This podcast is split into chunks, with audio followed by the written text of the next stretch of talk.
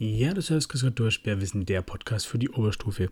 In der vorangegangenen Folge habe ich versucht, so ein bisschen den Inhalt von Corpus Delicti ähm, eben aufzugreifen und in der Folge soll es so ganz grob so ein bisschen um Schwerpunktthemen gehen.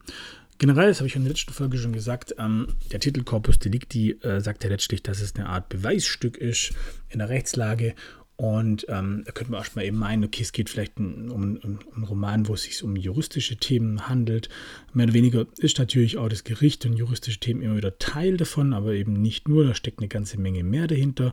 Es geht um äh, Themen sowas wie eben äh, Einzelne gegen ein System, also kollektiv gegen Individualismus und eben wie weit ein Staat gehen darf, äh, um gegen individuelle Freiheit vorzugehen. Also Freiheit versus Sicherheit, auch Themen, die in Gemeinschaftskunde immer ganz wichtig sind, äh, werden hier mehr oder weniger aufgegriffen. Gibt es viele Parallelen eben, ähm, jetzt auch tatsächlich eben ganz aktuell in Bezug auf Corona. Manche haben eben gesagt, die Einschränkungen waren viel zu massiv, da wurde gegen die Rechtlich Rechtsstaatlichkeit eingegriffen, eben Versammlungsrecht oder sich zu treffen, mit wem man eben äh, will, wann, wie, wo auch immer, mit wie vielen Menschen. Das wurde alles massiv eingeschränkt, eben zur ähm, eben mit dem Hintergrund, der, die Gesundheit der Bürger zu schützen. Und dann eben immer die Frage, wie weit sollte und darf das Ganze denn überhaupt gehen? Eben, oder auch Kamera- und Videoüberwachungen sind natürlich auch, oder generell das, äh, die Frage der Überwachung ist natürlich auch jetzt im, im Internet oder wo auch immer Nachrichtenüberwachung, bla bla bla bla. Immer ein großes Thema, wie weit sollten wir gehen? Auch gerade in Frage zum Beispiel Terror oder so, Terrorverhinderung, ähm, wo sind die Grenzen? Also Freiheit versus Sicherheit, kann man eigentlich so sagen, ist so das große, große ähm, Überthema. Das Ganze ist eben fiktiv, ähm, man kann es auch Utopie nennen, also eine erfundene Welt, in der wir uns befinden. Die Frage ist, ist es eine Utopie oder auch eine Dystopie? Das Ganze heißt dann als mehr, ob es düsterer, mehr oder weniger gehandelt, gehandelt ist oder gehandhabt ist. Unterm Strich sehen wir hier tatsächlich eben ein System, das die Methode genannt wird, wo die Freiheit des Bürgers sehr stark einschränkt, sehr stark kontrolliert. Und wer sich dagegen aufstellt oder aufbegehrt gegen das System, der wird mehr oder weniger bestraft. Ähm, was ist jetzt der Unterschied zwischen Dystopie und Utopie? Ähm, bei einer Dystopie wird es eben das Ganze sehr negativ gehalten und eine Utopie ist eher so was Positives, wo man sagt, okay, das ist eher eine, eine, eine schöne Zukunftsvision, die wir hier eigentlich haben wenn man den Roman liest, wird man sagen, okay, nein, das ist ganz sicher keine Utopie, weil wir, wir fiebern ja natürlich mit der Protagonistin Mia Holl mit, ähm, der, die dann letztlich nachher dem System zum Opfer fällt. Wir kriegen dann auch mit, dass es eigentlich alles mehr oder weniger dann nachher angehängt wird.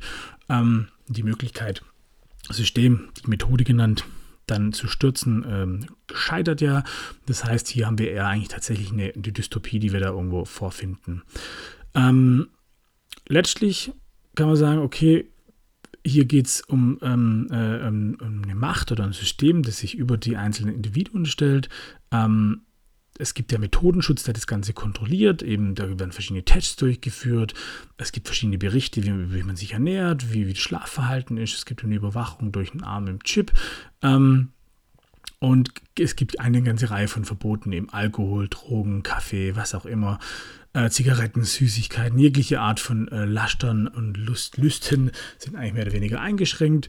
Und ähm, warum das Ganze? Ja, wenn man sagt einfach, der Einzelne gliedert sich in die Gesellschaft ein. Wenn es einem gut geht, geht es allen gut. Ähm, man wird keine Last für das System, wenn man natürlich ähm, gesundheitlich eingeschränkt ist. Kann man jetzt natürlich auch das äh, hier schön rannehmen.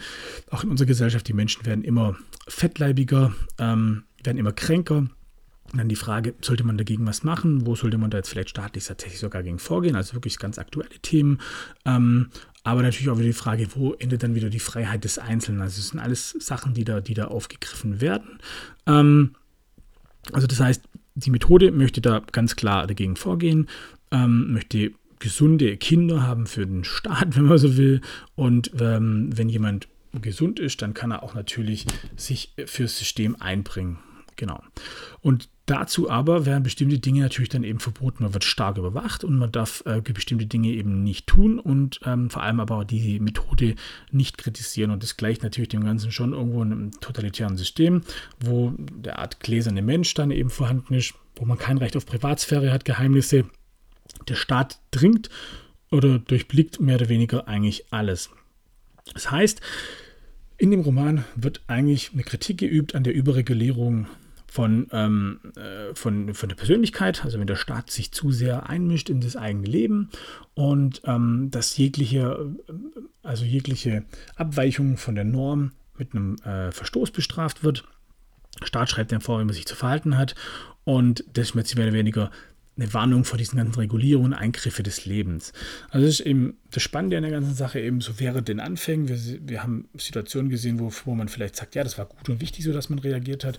Aber eben dieser Roman zeigt uns eben eine Welt, wie wenn man, was passiert, wenn man das Ganze eben ähm, dann in die Extreme äh, treibt und ähm, das Ganze vielleicht sogar ja übertreibt.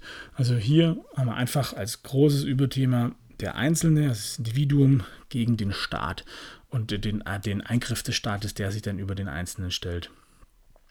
Und der ganze Roman, eben wie ich es vorhin schon gesagt habe, dadurch, dass der aus ähm, äh, der Sicht äh, von Mia Holle eigentlich mehr oder weniger geschrieben ist, ist klar, auf welchen Seite wir zu stehen haben, wie wir das Ganze sehen. Also der, der Staat, die Methode wird ganz klar äh, hier kritisiert.